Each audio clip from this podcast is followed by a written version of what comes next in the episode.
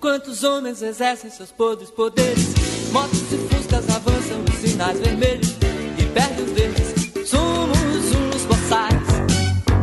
Bendita sois vós no ar, a hora está chegando, meus amigos. Como faz para decidir? Como é que nós vamos decidir esse voto? O Bendita sois vós é uma parceria do Voz com a Rádio Estação Web. Estaremos aqui todas as quintas-feiras, das 7 às 8 horas da noite, para discutir um pouquinho de política, sociedade e o que mais for pertinente. O programa também estará disponível em voz.social e em aplicativos como SoundCloud e iTunes.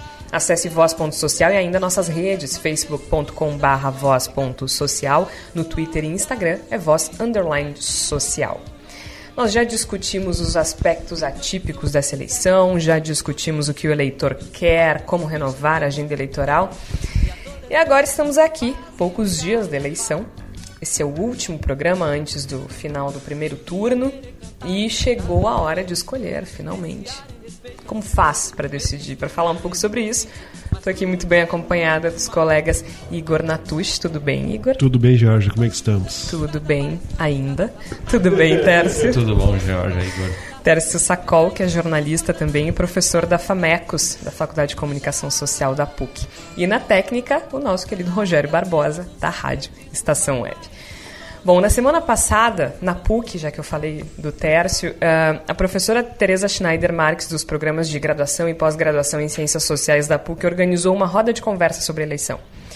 Foi um momento muito esclarecedor e foi importante porque muitos jovens compareceram e compareceram desarmados. E quando eu falo desarmados, eu não falo de arma de fogo, eu falo de espírito. É, né? é bom é contextualizar é bom, agora. É muito importante contextualizar. Eu falo de espírito. E foram desarmados e dispostos a conversar bastante sobre os aspectos uh, atípicos dessa eleição e, enfim, todas as dúvidas que pairam sobre as nossas cabeças. E participaram também os professores Augusto Oliveira e Rafael Madeira. Os três são cientistas políticos. Antes de começar esse programa, eu só queria que a gente ouvisse um trechinho é, do que o professor Rafael Machado Madeira falou, porque ele traça rapidamente o percurso democrático que nos trouxe até aqui. E também esclarece por que está tão difícil decidir. 89 foi uma eleição presidencial com vários candidatos, né? praticamente todos os partidos, principalmente os principais partidos, lançaram candidatos. Muitos deles não tiveram um desempenho bom, como Ulisses Guimarães, pelo então PMDB.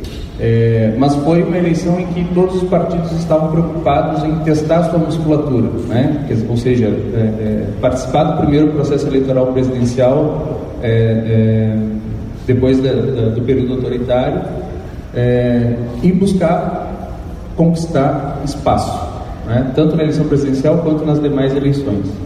E a partir de 94, e bom, e depois de 89 teve 92, né, o processo de impeachment é, é, do presidente eleito, então, Collor. A partir de 94, a gente entra numa fase de significativa estabilidade, tanto da competição eleitoral quanto do funcionamento das instituições.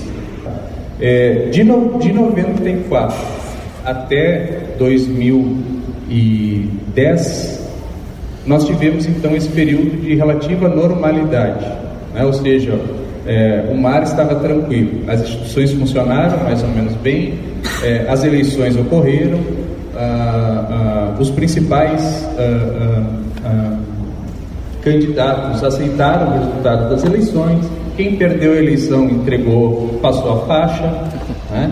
ou seja, o rito democrático e institucional funcionou. A partir, talvez, de 2013, a gente começa a ter um processo crescente de é, é, é, abalos sísmicos. Né? Então, aquela normalidade institucional, etc., começou crescentemente a ter é, processos maiores ou menores de, de, de abalo, ruptura. E todo esse, esse processo, que começa talvez em 2013, é, teve eventos significativos em 14, 15, 16 é, e no ano passado, né, culminou na eleição é, é certamente a mais imprevisível de todo esse período. Então, 2018, assim como 89 lá atrás, representam dois momentos de muita instabilidade, de muita incerteza é, é, marcados no meio por um período de bastante é, estabilidade né? e de bastante e de significativa normalidade é, institucional. A gente não tem é, é, bola de cristal, né? normalmente as pessoas perguntam, ah, tá, político sou, tá, quem vai ganhar? Tá, e como vai ser o governo no futuro? Né? Quer dizer, a gente não tem bola de cristal. Agora, então o que a gente pode fazer é uma leitura do hoje, né? É, é, baseada na experiência pregressa, na experiência que a gente tem da história, no teórico, etc. O professor Rafael, então, traça né, esse caminho democrático que a gente uh, vem desde 89, mas para mim é muito interessante a forma como ele finaliza a fala, que a gente não tem bola de cristal, né? A gente não sabe quem vai ganhar, a gente não sabe como as coisas vão, vão uh, uh, acontecer daqui para frente. Mas que é importante a gente fazer uma análise do hoje com base na história pregressa, né? no presente e no passado. E a impressão que eu tenho é que a gente está escolhendo ignorar a história do país, ignorar a história política do Brasil. Porque dessa conversa, e a partir do que eu tenho lido e assistido e ouvido, para mim fica clara uma coisa a respeito dessa eleição, que me parece fundamental na hora de decidir, que é o nosso tema aqui hoje. Estamos diante da escolha entre a democracia, 12 candidatos que representam a democracia, e uma ameaça autoritária. Posso estar errada, Adoraria estar errado. Mas nada te dá indícios para dizer que está errada, né, Jorge? A gente tem claramente colocado pelo próprio candidato que representa esse campo autocrático, digamos assim. Ele mesmo coloca com muita clareza, as pessoas que estão próximas a ele colocam com clareza o seu descompromisso com os procedimentos democráticos. Né? Talvez possa acontecer, numa eventualidade de um governo de Bolsonaro a partir do ano que vem, que essas, essas colocações, eu não vou dizer ameaças, mas esses apontamentos feitos por sua candidatura não se concretizem. Como a gente não tem bola de cristal também para isso. Mas o que a gente verifica a partir do modo como essa campanha se posiciona, o modo como ela atua nos diferentes setores em que ela consegue ter abrangência, é de, de desconsideração completa por, por, pelos mecanismos democráticos. E isso, de fato, é algo que transcende muito o que a gente tinha em eleições anteriores, embora a, a, eleição também, por certo lado, reflita uma realidade que a gente tinha em eleições anteriores, que era de uma polarização muitas vezes forçada entre o PT e o inimigo do PT. Geralmente era o PSDB, agora a gente tem um, um inimigo que parece inclusive mais forte, mas que acima de tudo é muito menos compromissado com os princípios de uma república. Tem uma. É, eu, eu, me preparando um pouquinho para o programa de hoje, eu, eu me lembrei de uma, uma pesquisa que foi publicada pela Universidade de Stanford, na área de psicologia social. É, eu trago aqui depois a referência, é, é, o John Krosnick, que é o psicólogo social, e ele faz uma analogia que o eleitor escolhe o seu candidato com base em filme. Eu gostei muito dessa perspectiva. Ele fala assim: tu escolhe o filme, tu tem o, o cara que escolhe o filme porque tem, parece que é uma coisa que ele gosta, embora ele não saiba muito bem o que, que é. Tu tem o cara que é ultra cinéfilo, lê todas as resenhas, tem o gosto, é, pode ser parecido com o teu ou não. E tu tem um terceiro que tu não sabe muito bem qual é o gosto, não sabe muito bem o quanto que ele tem de informação, mas que ele já escolheu um filme numa ocasião passada. E ele faz essa essa essa analogia com eleição, embora ele ele replique isso aos Estados Unidos. E e é interessante porque me parece que esse desconhecimento que tu traz, Georgia, é na realidade eu, eu não culpabilizaria as pessoas por isso. É, nós temos já saiu uma, uma, pesquisa sobre percepção de realidade. O brasileiro tem um problema de percepção, de realidade. Me parece que nós temos um processo educacional também que relegou, relegou um segundo plano a discussão sobre as nossas próprias construções históricas.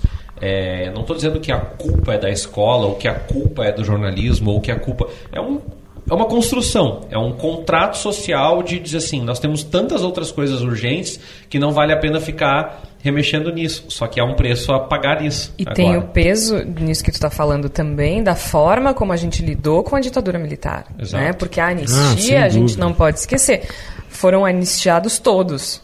E quando a gente diz que foram anistiados todos, a gente está dizendo vamos esquecer isso, vamos deixar para trás, que é o que o candidato do PSL adora dizer, né? Isso está no passado, vamos deixar para trás, agora é bola para frente. E aí é como se essa página não acontecesse. Gente, o presidente do Supremo Tribunal Federal disse nesta semana que optou por chamar uh, a ditadura militar no Brasil de movimento. De movimento. É, é, é uma coisa assim que, que não tem cabimento. É, eu não vou chamar o ministro Dias Toffoli de calhorda, mas a contemporização que ele faz é calhorda.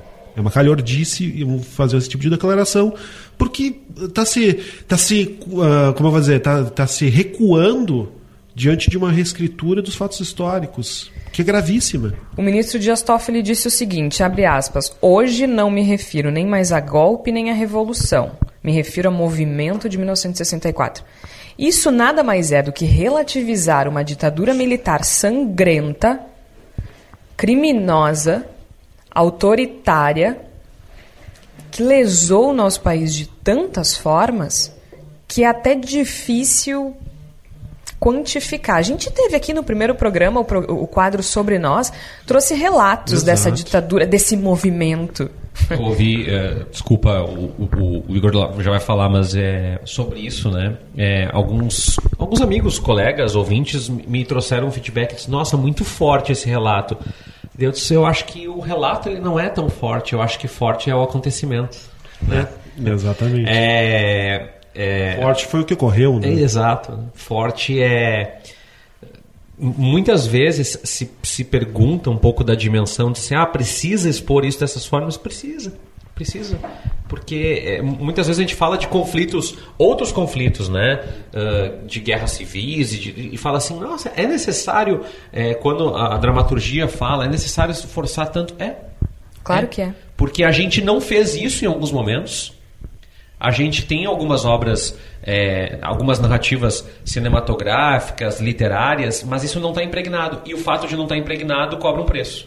E o preço é, a gente naturalizou e a gente discute como se fosse uma questão de ter a favor e contra. Como se houvesse debate, né? Exato. Não, não tem. Não um tem. É, é, quando a gente fala em ditadura militar, é isso, não tem, não tem meias palavras. Pelo amor de Deus. É uma leitura estanque do que é uma ditadura, né? A gente tem uma ditadura que precisa preencher todos os objetivos ali do nosso bingo, senão a gente não chama de ditadura. Isso é patético, né? É um argumento risível. É uma coisa, e, e o resultado prático disso é um candidato que flerta com o autoritarismo e é tratado com normalidade e tá tudo bem.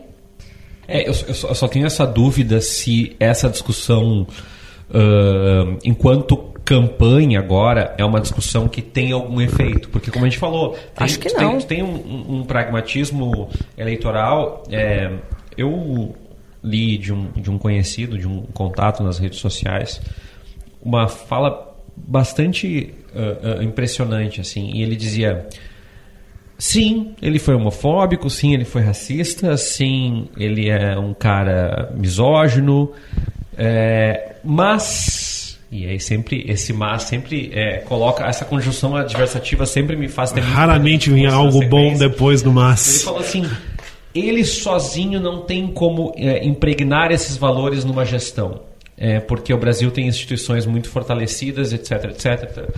Bom, o ponto é, pode até ser. É, o que me assusta é, é um jovem de 22, 23 anos que escreveu isso e que tem acesso a essas informações, mas relativiza a força que isso tem. Ou pior, há quem não relativize e diga: sim, sabemos desse risco, mas é um risco presumivelmente aceitável para a situação que estamos vivendo. O Tércio, sem querer, me deu um gancho aqui, porque nessa semana, um texto publicado pelo professor Steven Levitsky na Folha de São Paulo mostra um pouco disso que o Tércio falou, desse, de alguns mitos que envolvem o tal do mito, não é mesmo? É, o Steven Levitsky ele é professor, ele é cientista político, ele pesquisa há muitos anos consolidação democrática e, enfim, estado das democracias de maneira geral. Uh, e ele faz uma análise muito precisa do que nós estamos vivendo hoje. Ele diz o seguinte: a polarização nubla nossas percepções. Os brasileiros de centro e de centro-direita encaram uma escolha entre um candidato democrático, cujas políticas eles desaprovam, e um candidato abertamente autoritário. Alguns abrirão mão de seus princípios democráticos. Isso é um erro histórico, e aí que para mim vem a parte principal. Isso é um erro histórico semelhante ao cometido pelos conservadores alemães em 1932 e pelos venezuelanos progressistas em 1998. E aí ele não está dizendo que o chavismo é igual ao nazismo. Ele está falando de caminhos que levam ao autoritarismo uhum. e daquilo que a gente abre mão em troca de uma pretensa, e aí preenche a lacuna, segurança, estabilidade, é, é, é curioso seja o que, que o discurso da, da extrema-direita, acho que a gente pode colocar isso, né? A extrema-direita está toda engajada na claro campanha do Bolsonaro. Ah, o chavismo, a Venezuela. O chavismo é um regime que é essencialmente entranhado com o militarismo. Muito, não é à toa que o Bolsonaro lá em, no início dos anos 2000 achava, achava lindo. É, então, é, é, é, é, aquela coisa de, de, olhar seletivo também sobre as coisas, né? Mas a campanha é uma campanha de olhar seletivo. Daí volta o que eu falei no primeiro acho programa. Que, mas isso acho que sempre é. é eu já né? tenho uma dúvida é, sobre o quão o quanto uma campanha pode ser limpa e derrubar um candidato como Jair Bolsonaro, ou como Erdogan na Turquia, ou como é, Nicolás Maduro na Venezuela, né, é, que tem esses flertes autoritários. Eu, eu tenho uma sincera dúvida sobre isso. Até ah, voltando um pouquinho para o texto do professor Levitsky, ele diz o seguinte, que para justificar o apoio a uma pessoa autoritária, é, muita gente vai dizer que o Bolsonaro não é tão ruim assim, né? E aí listam uma série de argumentos. E ele cita aqui três argumentos que são especialmente comuns para justificar o apoio a uma pessoa uh, uh, que flerta com o autoritarismo. Ele e o professor Daniel Ziblatt, se não me engano, da Universidade de Harvard, eles escreveram um livro Como as Democracias Morrem. E argumentos semelhantes aos usados pelos brasileiros foram propostos para candidatos autoritários em outros países. Não terminei o livro, mas assim, acho que é das nossas dicas, Jorge. A gente pode indicar é. esse livro. É um livro muito didático, muito didático. Sim, é fácil de ler. em escola, assim, eu acho que dá para conversar bem com isso. E para mim o fundamental é que ele diz, foram um erro em todos os casos. E aí ele cita aqui, um, ele não fará o que diz. Né? Que muita gente diz assim, ah, ele está falando para ganhar a eleição, depois ele vai chegar lá e não vai fazer. E o professor diz, eles fizeram declarações abertamente uh, uh, antidemocráticas e não são só palavras. É um erro muito grave a gente acreditar que palavras não se transformam em ações. Uh, quando a gente pensa em candidatos autoritários, na maioria eles se tornam líderes autoritários. E aí ele cita, e não sou, não sou eu, Jorge Santos, o professor Steven Levitsky, Hitler, Mussolini, Perón, Chaves, Correa, Moral, Correa Morales, Duterte nas Filipinas, Erdogan na Turquia. E aqui tem gente de esquerda, de direita e assim por diante. Ele faz essa lista. Todos adotaram discursos autoritários em campanha, atacaram as instituições democráticas quando entraram no poder. Segundo argumento, ah, ele é incompetente demais para ameaçar a democracia, que é mais ou menos o, o, argumento que o Teres falava antes. Ah, ele é só uma pessoa, como é que uma pessoa vai, vai derrubar sozinha? E isso é igualmente falso. Segundo o professor, mesmo políticos aparentemente fracos e inexperientes, vindos de fora do sistema, são capazes de destruir a democracia sim. E aí ele cita a questão do Alberto Fujimori no Peru, por exemplo, né? que, que, que só, ele diz assim, basta um pouquinho de demagogia. E a terceira, o terceiro mito é que a gente acha que é capaz de controlá-lo. E esse é o mais perigoso. Os políticos que ajudaram a levar Mussolini, Hitler, Perón, Chaves, Erdogan ao poder tinham uma coisa em comum. Todos subestimaram os aliados autoritários. Então, assim, esse pessoal que está flertando e achando bonito, quando chegar lá vão fazer o quê? A gente, Bom, a deu gente no que vivenciou deu. isso aqui no, no Brasil, no caso do próprio Bolsonaro, que foi uma, uma figura que foi sendo uh, deixada de lado e muitas vezes o, discurso que alimenta o Bolsonaro foi utilizado como escada por setores de centro-direita na sua, na sua briga contra o PT. Boa parte desses discursos que hoje são o carro-chefe, que são o combustível da locomotiva do Bolsonaro, são discursos que são usados há muito tempo por setores de centro-direita. Né? Essa, a construção do, do antipetismo, e eu não, não, não, quando eu cito antipetismo, eu não falo no sentido de fazer uma defesa do PT. Não, até porque é difícil fazer se, essa defesa defesa. É, é muito penoso, uma cruz pesada para carregar a cruz da defesa do PT. Mas esse sentimento do, do antipetismo, ele, ele é um formato brasileiro do, de um sentimento fascista. Claro. Eu, eu, eu queria complementar a fala do, do Igor. Eu estava procurando a data, porque eu li e marquei para o podcast essa semana. É, o Vinícius Rodrigues Vieira assina uma coluna no Nexo no dia 29 de setembro, ou seja, na última na semana anterior à gravação desse podcast, e ele faz uma o título é maravilhoso e eu cliquei na hora, eu sou assinante do, do Nexo Jornal. Por que Jair Bolsonaro é o nosso sultão tropical? E aí ele fala algumas coisas aqui, eu vou ler um, um, trechinho, porque é muito interessante. Tal como Bolsonaro, Erdogan disputou eleições apoiado por grupos conservadores cujos vínculos religiosos desafiam o Estado laico, sem, pelo menos no primeiro momento, ameaçar frontalmente as instituições e, sobretudo, os atores de mercado que pregam maior liberalização econômica. Isso tudo para não citar a retórica nacionalista que, uma vez exacerbada, fecha espaços a minorias na sociedade e abertura econômica de fato. Aconselho nossos ouvintes a lerem essa coluna. O Vinícius é muito pertinente a fazer o ponto de que há é, nuances é, muito semelhantes a esses líderes. Nós não estamos dizendo que vai acontecer. Nós estamos dizendo que há condições de acontecer. E tem um outro ingrediente que, eh, para mim, é mais simbólico ainda, que é o Bolsonaro entrou no PSL recentemente. Ele não, há, não tem nenhuma estrutura partidária que o sustente, exceto o apoio militarista, fundamentalista religioso e dos conservadores econômicos só. Então é ainda pior, porque a gente fala assim, ah, o PSDB ou Democratas. O PSDB e Democratas, é, o PSDB se chama Partido Social Democrata Brasileiro.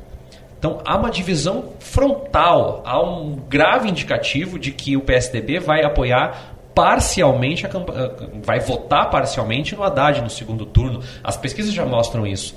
É, então é um rompimento com lógica, mas eu volto a colocar eu não sei, eu não tenho a dimensão se isso está sendo canalizado ou, mesmo para quem entende tudo isso, se é um incômodo. Se é, é, é, de novo, quem não é minoria, e eu não falo minoria numérica, minoria socialmente falando, quem não é população LGBT, população negra, mulheres, é, indígenas, migrante,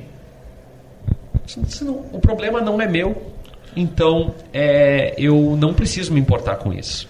Né? É, aí voltamos àquele discurso. Também conhecido a como falta de empatia. Não foi ruim.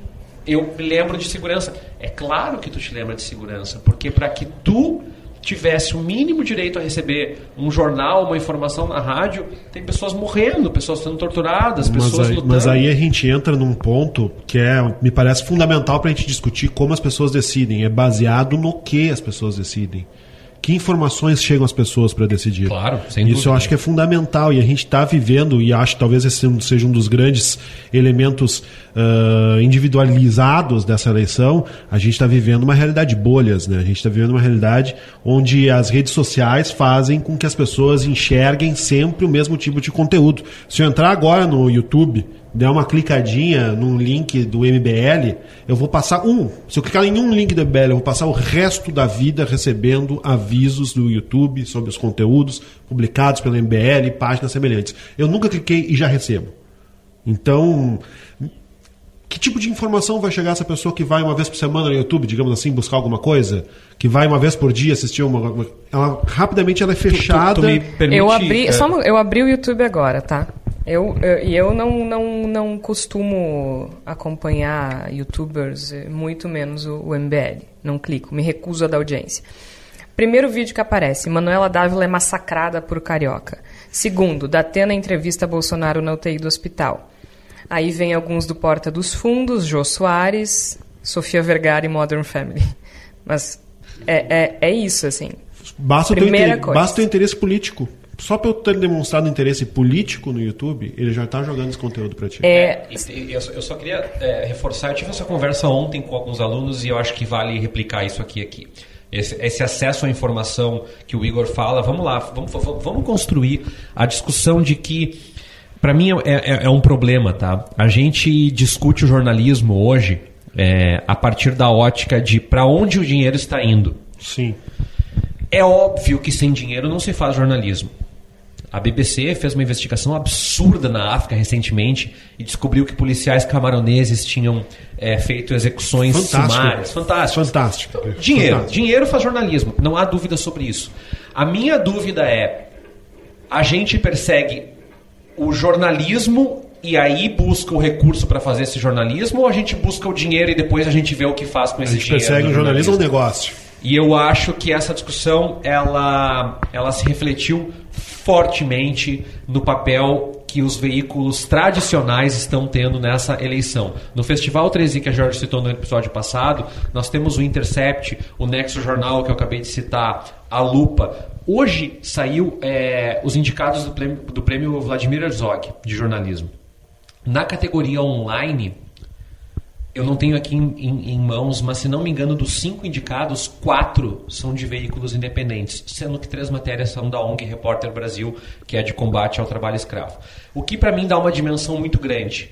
Quem está fazendo a essência do nosso trabalho jornalístico, a investigação, a apuração, talvez não a circulação no WhatsApp, mas a, a investigação, a circulação. Então, esse acesso e o poder de decisão das pessoas eu vou dar outro exemplo. A Repórter Brasil fez o Ruralômetro, né, que dá para discutir as, as, as denúncias é, envolvendo deputados da base ruralista. Bom, isso é, não está sendo replicado. A gente está correndo atrás, se tu clicar, e vamos dar nos bons, se a gente clicar aqui nos, nos, veículos tradicionais, Correio, Zero Hora, Folha, Estadão, eu vou achar a agenda de todos os candidatos, Sim. o discurso de todos os candidatos. Sim. Mas eu não vou achar apuração, eu não vou achar discussão política. Ah, eu sinceramente acho que isso também é fruto dessa obsessão com a imparcialidade. As pessoas confundem imparcialidade com equidade. Tu não pode tratar movimentos diferentes como se fossem a mesma coisa. E imparcialidade é cômodo, né?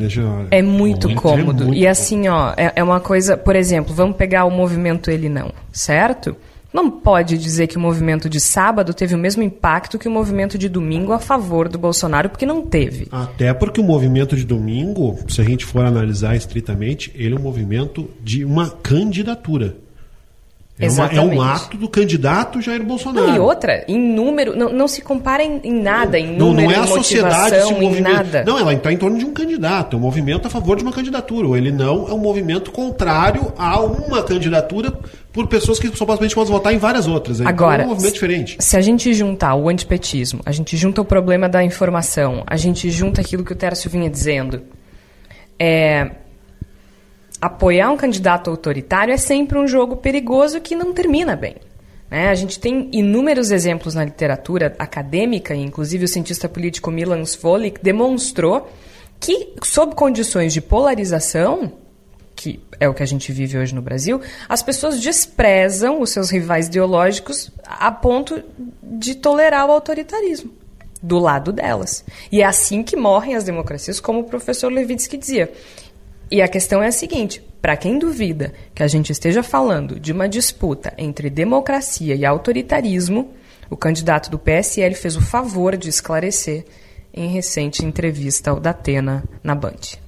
O senhor é, e, e, faça o Haddad presidente da República, a, a, a, as instituições militares aceitariam isso tacitamente? Eu não posso falar pelos comandantes militares, respeito todos eles. E eu, pelo que eu vejo nas ruas, eu não aceito o resultado das eleições diferente da minha eleição. Isso é, é ponto de vista é fechado. Ponto... Se isso não é uma ameaça é, democrática, não sei Com todo é. respeito ao Datena, é uma frase tão forte que até o Datena fica sem palavras. Mas quando a gente fala em como decidir, tem um movimento no país que pode ser muito decisivo. Pode ajudar a decidir, a decidir que é o movimento Ele Não. É, no final de semana anterior ao da eleição, nós vimos a força desse movimento, a força das mulheres. O movimento não tinha apenas mulheres nas ruas, mas é um movimento das mulheres. Mas felizmente vimos muitos homens nessa caminhada, inclusive Tércio estava lá comigo. Tércio estava na redenção comigo. Uh, mas vamos para a gente entender um pouco de que forma esse movimento é, pode interferir nas eleições. A professora e cientista política Teresa Schneider explica o poder de decisão do ele não. Eu acho que eu acho que ele pode ser decisivo no sentido que ele está canalizando, tá, digamos assim, em retirar votos de um determinado candidato ao afirmar que esse candidato é, digamos assim, uma ameaça à democracia. Talvez elas não tenham força, pelo menos no segundo, no primeiro turno. Né, e é o que está demonstrando. Elas não, tendo, não estão tendo força para canalizar toda essa frustração com determinado candidato para outro, mas, por outro lado, elas estão servindo para enfraquecê-lo, né? e para sensibilizar né, é, sobre a questão, sobre a pauta das mulheres de uma forma geral. Então eu acho que é um ganho não apenas para esse processo eleitoral, mas é um ganho com relação ao papel da mulher na política, na sociedade brasileira, que é um ganho que vai ultrapassar as eleições, assim. Então, acho que na, no próximo processo eleitoral, eles já vão pensar e já virão para o processo eleitoral mais voltados, com programas mais voltados para mulheres, com uma pauta mais, mais pensada para temas que interessam a esse eleitorado feminino. Então eu acho que elas estão modificando a política de uma forma mais geral, digamos assim, mais importante até do que apenas esse processo eleitoral. Muito embora esse processo eleitoral seja muito ímpar. E eu acho que no segundo turno, para falar desse processo, elas vão ter um, um peso decisivo. Tudo indica que ele estará no segundo turno. Sim. Né? Logo, esse poder de decisão desse movimento cresce. Mas a professora toca em questões importantes, né, Igor? Que é justamente essa questão de reagregar movimentos, reagregar é, pautas, reagregar forças, principalmente. Né? Com certeza, com certeza. Me parece que o, talvez o, o principal condão do movimento Ele Não, capitaneado pelas mulheres que já são há muito tempo e aí talvez se tornem mais do que nunca uma força transformadora do país, me parece que ele tem esse poder de fazer com que esses movimentos dispersos todos se reúnam em torno de uma causa trágica, talvez, que é a necessidade de combater uma ameaça concreta à democracia, mas talvez ele tenha esse poder, esse poder de fazer com que esses grupos voltem a, a, a se unir em torno de elementos comuns. E conseguindo isso, pode ser que se torne um elemento decisório não apenas para essa eleição, mas para os desdobramentos políticos que a gente vai ter a partir de 2019, independente de quem seja eleito. Me lembrou, é, eu acho que tem a ver com isso, mas não é só sobre isso. É, tem, tem um, teve um estudo, foi nas eleições municipais ainda, feito, uh, se não me engano, na Universidade Federal do Paraná, falando sobre. É, em, em, municípios menores, a memória eleitoral fala mais alto do que é, TV e rádio no poder decisório do, do, do, do, cidadão, né, do eleitor. Nessa eleição, o Geraldo Alckmin não decolou, né, é com TV e rádio e com dinheiro. Né? Henrique Meirelles não decolou. Né? talvez se conseguisse se expressar minimamente como um ser humano normal, até, até conseguisse fazer isso, mas não conseguiu, né? É... Aí ele tem também o peso do Temer nas costas, né? Sem dúvida, mas é, é, é, lamentável. É um, vamos combinar né? que é, um peso... É uma, é uma, é uma propaganda é um lastimável. É uma montanha nas costas. Né? É um elefante, É, né, é um debate da vontade de dar um tapa nas costas deles, olha, desafoga, fala alguma coisa, né? Mas o meu ponto é, vocês lembram do CQC? Entrevistando o Jair Bolsonaro. Eu lembro. Boa. É, o meu ponto é. Ninguém sabia que ele existia até isso. Eu não tenho a fórmula. Se eu tivesse fórmula, provavelmente estaria rico. Eu não tenho a fórmula da economia da atenção. Mas o ponto é: esses monstros, eles também são criados, eles também são desenvolvidos, eles também são nutridos. É, o que é bom a gente pensar que o, o, o, o, candidato que lidera as pesquisas ele, ele materializa um, um um reacionarismo. Mas podia ser o General Mourão, podia ser qualquer um. Né? Tem um episódio do Black Mirror que trata um pouco disso, assim, né? que as pessoas votam em um candidato virtual. Isso. O candidato isso. nem existe. Se cria um personagem virtual que vira o favorito nas eleições. E daí, relacionando com, esse, com essa questão do, do da campanha do, do Ele Não, me parece que é um passo muito importante no sentido de mobilização mas também eu concordo com as críticas, embora eu estivesse lá, embora eu esteja apoiando, embora eu esteja dando foto, que é aquela ideia do o ele não, assim como 2013, a campanha do não queremos nada do que está aí, abre margem para muitas. É aquela coisa assim, tu abre os portões da tua casa.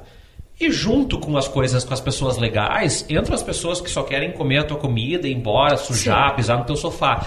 Então, assim, depois do ele não, no segundo turno, se for o Haddad, tudo indica que vai o Haddad, e, e eu tenho talvez umas 15 mil ressalvas ao PT voltar ao governo brasileiro, é, a adesão vai ter que ser clara.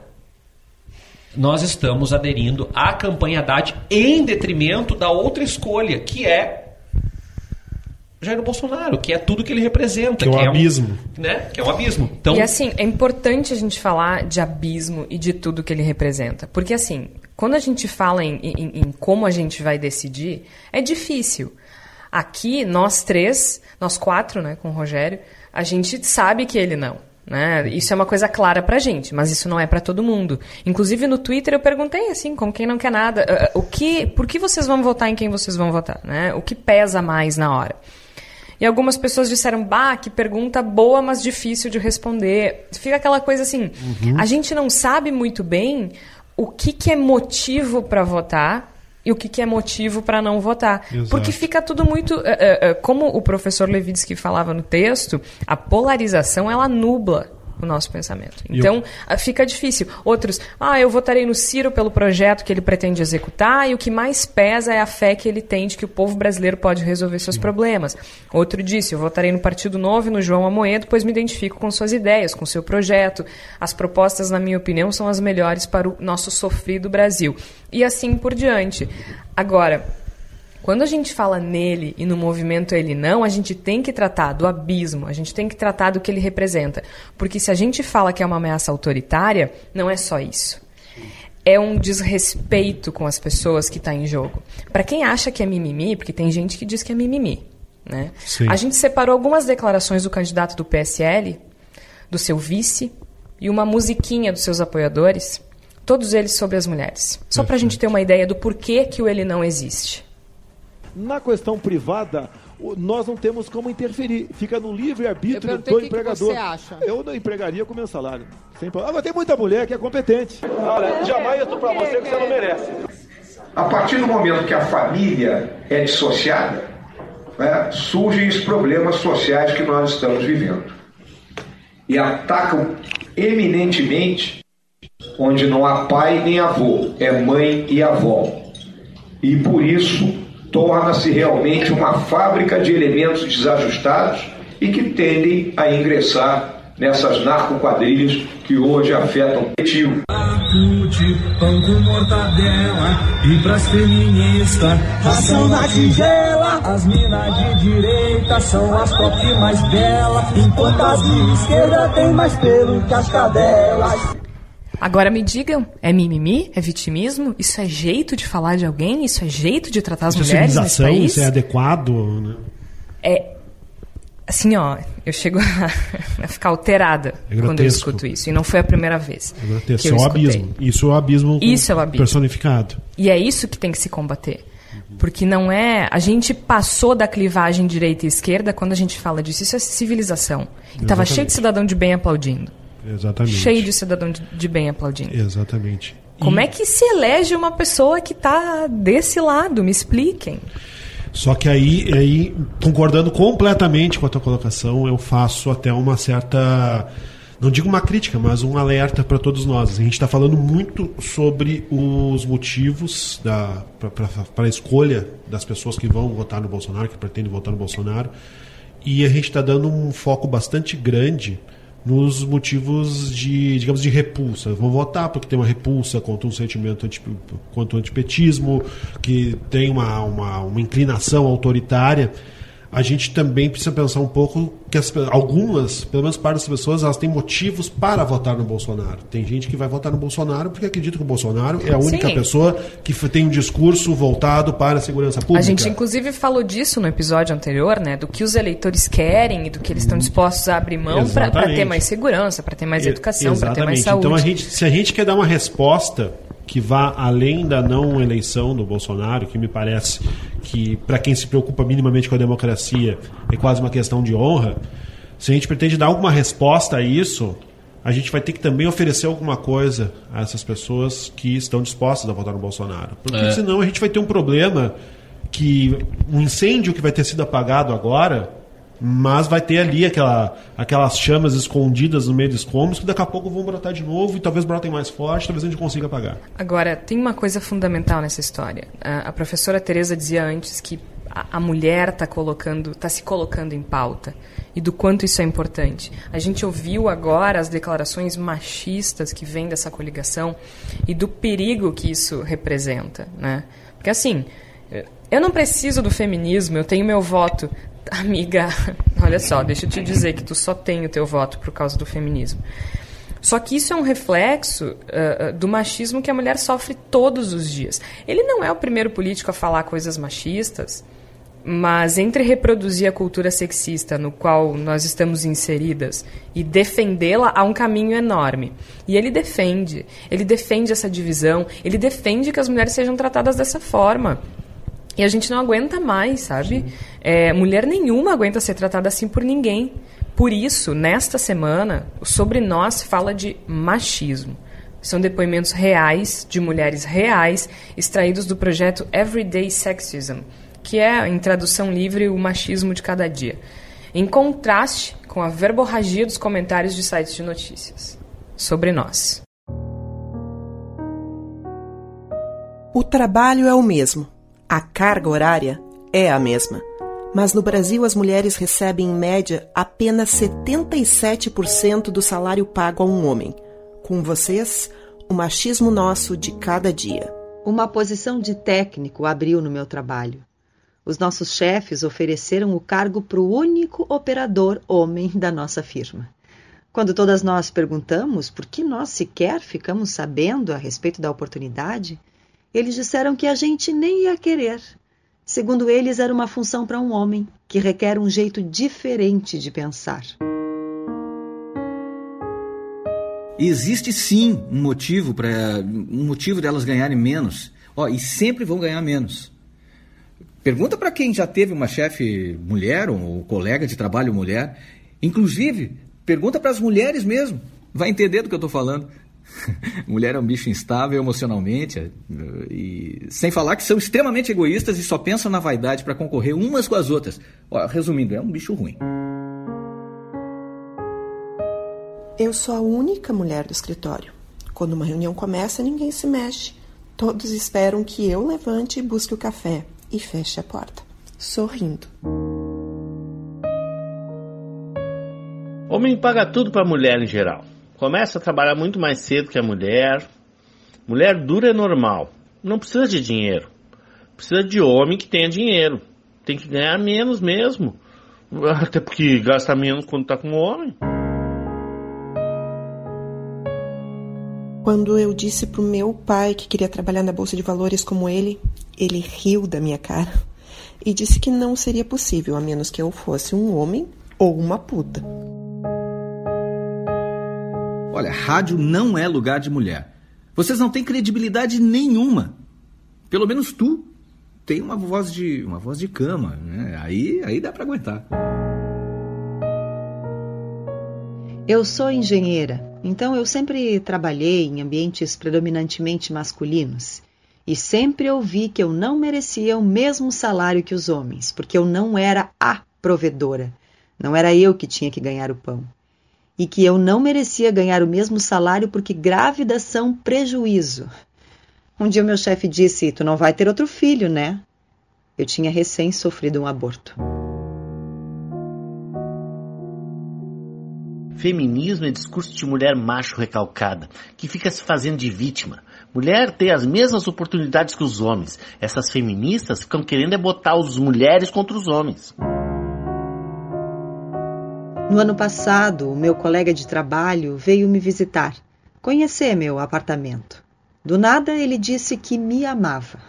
Eu disse que gostava muito dele, mas que não o amava da mesma forma. Ele me estuprou. Foi o primeiro homem a dizer que me amava. Ouvimos relatos reais de mulheres reais, extraídos do projeto The Everyday Sexism.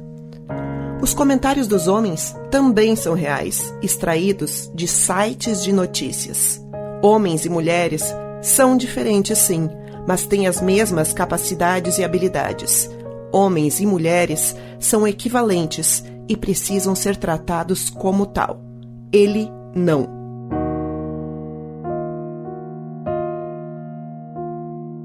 Sobre Nós. Direção Raquel Grabowska. Trilha sonora Ângelo Primon. Elenco: Ângelo Primon, Raquel Grabowska, Vika Chaba e Vinícius Petri. É, esse fala diretamente, eu tenho certeza que toda mulher passou por isso em algum momento da vida profissional. E é por isso que o ele não é tão forte. É por isso que as mulheres estão se mobilizando de uma forma que talvez a gente não tenha visto antes no país. É por isso que esse movimento é tão importante para decidir o voto. Pelo menos para decidir em quem não votar. Eu, eu só, só ia acrescentar uma coisa, Jorge. Eu acho que uh, a gente não tocou num ponto que eu só quero hum, lembrar, porque isso é discutido toda eleição e a gente não avança nessa discussão. A gente está perguntando aqui o que, que faz as pessoas decidirem o voto. A gente costuma, nós, classe média, né, universitários, aquela coisa toda, a gente tem um senso que carrega com a gente, uma arrogância que carrega com a gente, que a gente, nosso voto é mais esclarecido, mais politizado. Todos nós estamos olhando as pesquisas dessa semana, das últimas semanas, para tomar uma decisão sobre o voto. Todos nós. Todos. E o que me reforça, não é à toa que alguns países europeus já tomaram há muito tempo a medida de proibir pesquisas em um determinado período eleitoral. As pessoas estão deixando de votar em Ciro Gomes, em João Amoedo, em Geraldo Alckmin, Marina Silva. Marina Silva. em Marina Silva, em nome do contra candidato tal ou contra o candidato tal. E não é o pressuposto natural. Tu tem 12 candidatos e nenhum deles me representa integralmente, mas tem um candidato. E nesse caso, uh, uh, o meu voto para o primeiro turno, que vai ser do Ciro Gomes, fica abalado no sentido, olha, não quero que se eleja um, um, um, um crápula, um monstro como o Bolsonaro. Sim, o E voto aí- de oposição é exacerbado, né? Exato, balança isso. E essa discussão, e, e que, que me vem um pouco disso, eh, esse- isso influencia o poder de decisão, isso influencia o poder de decisão de pessoas que são afetadas por poucos fatores que não são eh, veículos de informação, WhatsApp e tal, que são pessoas mais idosas. Então, toda vez que eu encontro pessoas mais idosas, diz assim, mas fulano está na frente. O fulano está na frente dá uma ideia de competição em um Brasil que um um país que é extremamente compelido por lógicas esportivas. Historicamente, o futebol anda aliado com política, né? A gente é torcedor, né? A gente é torcedor por natureza, parece, parece estar no, no DNA do brasileiro, a coisa da, da torcida e do querer vencer, né? A gente precisa vencer, vencer. O problema é o que isso significa. Vocês já tentaram fazer o exercício de como seria se a gente tivesse uma eleição sem pesquisa eleitoral? Seria estranho. Seria, seria, Né? seria uma, uma eleição comparada com o que a gente costuma ter no Brasil, alienígena. Seria completamente diferente. Será que seria mais ah, pegada ou mais tranquila? O que, que vocês acham? É um- É um exercício completo de achismo, né? Assim, pelo, pela, pelo que a gente está vendo hoje, eu acho que iam sair várias pesquisas, mas não oficiais. Ah, não, isso com É, certeza, e- e- com certeza. E aqueles track internos ia rolar em grupo de WhatsApp, mas aí é diferente, né? É diferente, é diferente, É porque aí tu diferente. ia ter assim, ó, tu ia ter uma pesquisa que o Bolsonaro ia estar na frente, uma pesquisa que o Ciro ia estar na frente, uma pesquisa As que o Haddad pesquisas ia tá iam brigar frente. uma com as outras, né? É. As pesquisas iam brigar uma com as outras. Eu acho que a gente teria, numa circunstância dessas, estou falando no susto, né? Porque tu propuseste essa questão assim no susto. Sim, sim, Né? eu, te- aqui eu também fiquei me Sim, perguntando. não, e é uma grande questão. né, co- como seria? Porque eu acho que tem várias questões ah, que a gente, principalmente quando a gente fala em polarização e quando a gente fala ah, na forma, né, enfim, no que a gente está submetido nessa eleição em específica, que tem a ver com o nosso sistema eleitoral, tem a ver com a forma como a eleição é conduzida no Brasil. Por exemplo, se a gente parar para pensar em como funciona na Argentina, na Argentina eles têm uma espécie de prévias em que qualquer pessoa pode se candidatar, o partido pode inclusive ter mais de uma pessoa concorrendo, e todo mundo vota, e quem atingir um, um, um quociente acima, eu não me lembro, mas acho que é tipo 2%, Uhum. pode então concorrer oficialmente.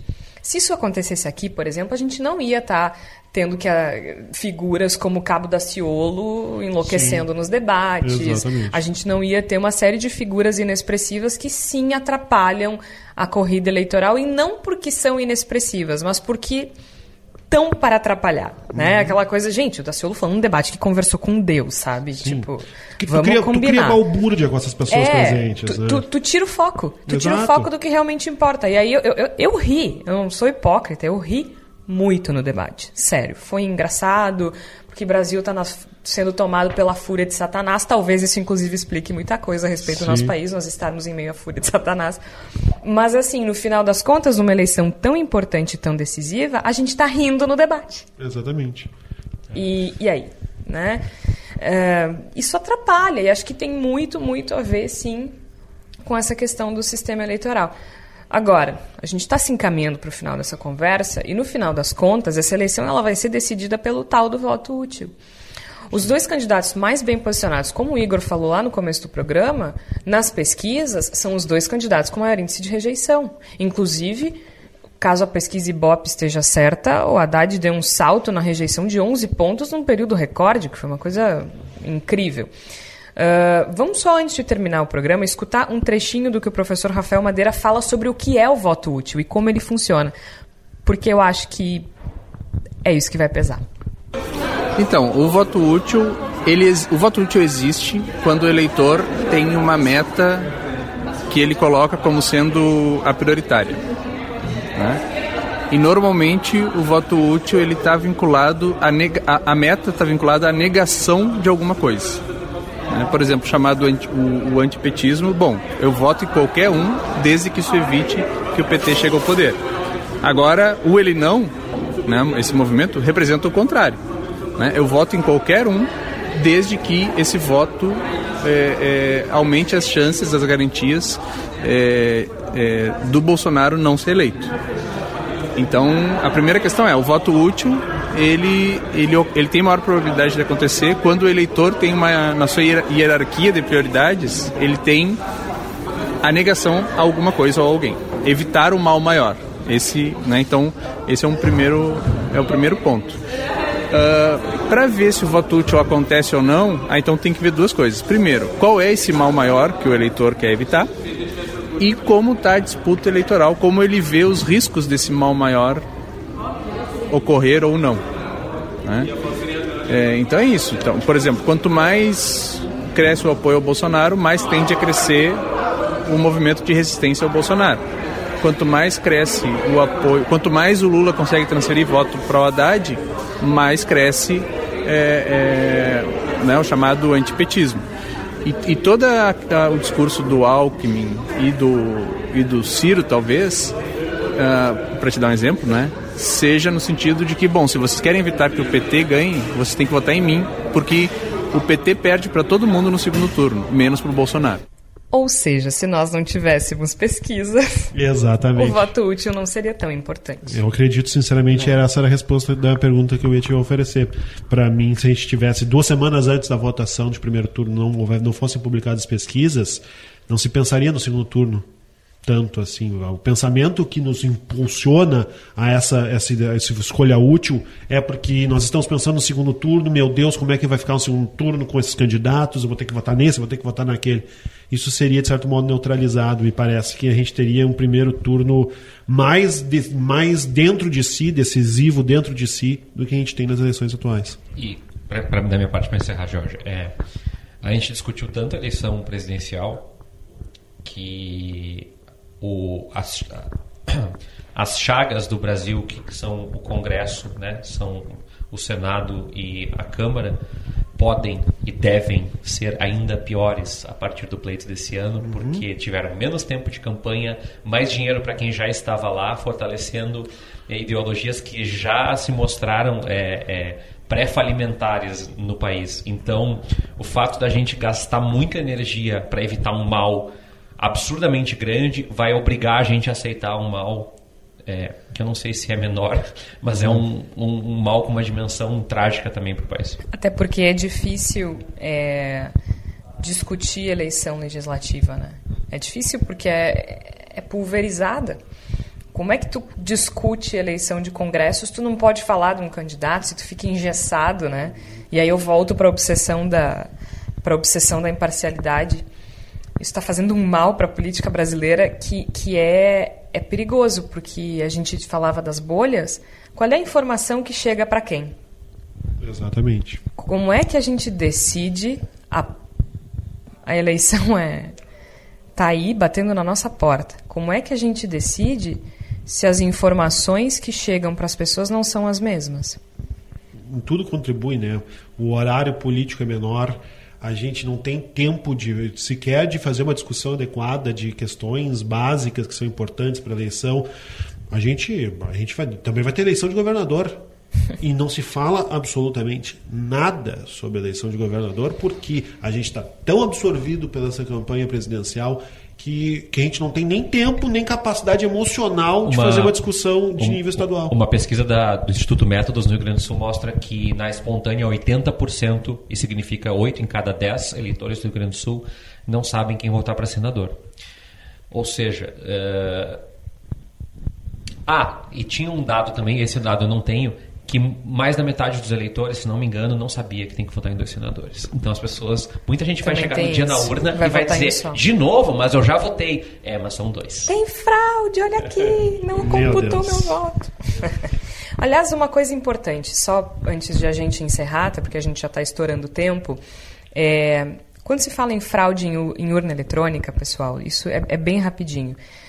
É possível? É possível. Todo software é possível de fraude, todo software está aberto para isso. Agora, as urnas eletrônicas elas não funcionam sozinhas. Existe todo um sistema de acompanhamento uh, que permite que a gente possa confiar. Cegamente? Não. Agora, as fraudes com cédula em papel existiam e existiam muito e eleições foram mudadas por causa de fraudes com cédula em papel. Por quê? Porque o problema estava no sistema institucional. Então, assim, se há ou não fraude, não é porque é uma urna eletrônica. Nós estamos passíveis de sofrer fraude com, com ou sem urna eletrônica, com ou sem papel. Agora, imprimir o votinho é dar recibo para coronel. Então, vamos prestar atenção nisso. E o Voz, só para contribuir um pouquinho, se você ainda não decidiu em quem votar, o Voz preparou um material bem interessante que é uma espécie de manual dos candidatos. A gente tem uma lista a partir dos planos de governo dos candidatos, o que os candidatos planejam para saúde, segurança, emprego, educação, cultura, políticas para as mulheres e LGBT e meio ambiente também. Então acesse o voz.social, ainda as nossas redes, facebook.com barra voz.social, no Twitter e Instagram é voz underline social. E não convide para o churrasco quem vai te entregar para o DOPS, tá? A gente fica aqui na semana que vem, que tem mais Bendita Sois Voz. Muito obrigada, Tércio Sacol, obrigado. Igor Natush. Muito obrigado pela oportunidade. O Bendita Sois Voz é uma parceria do Voz com a Rádio Estação Web. A gente volta na semana que vem.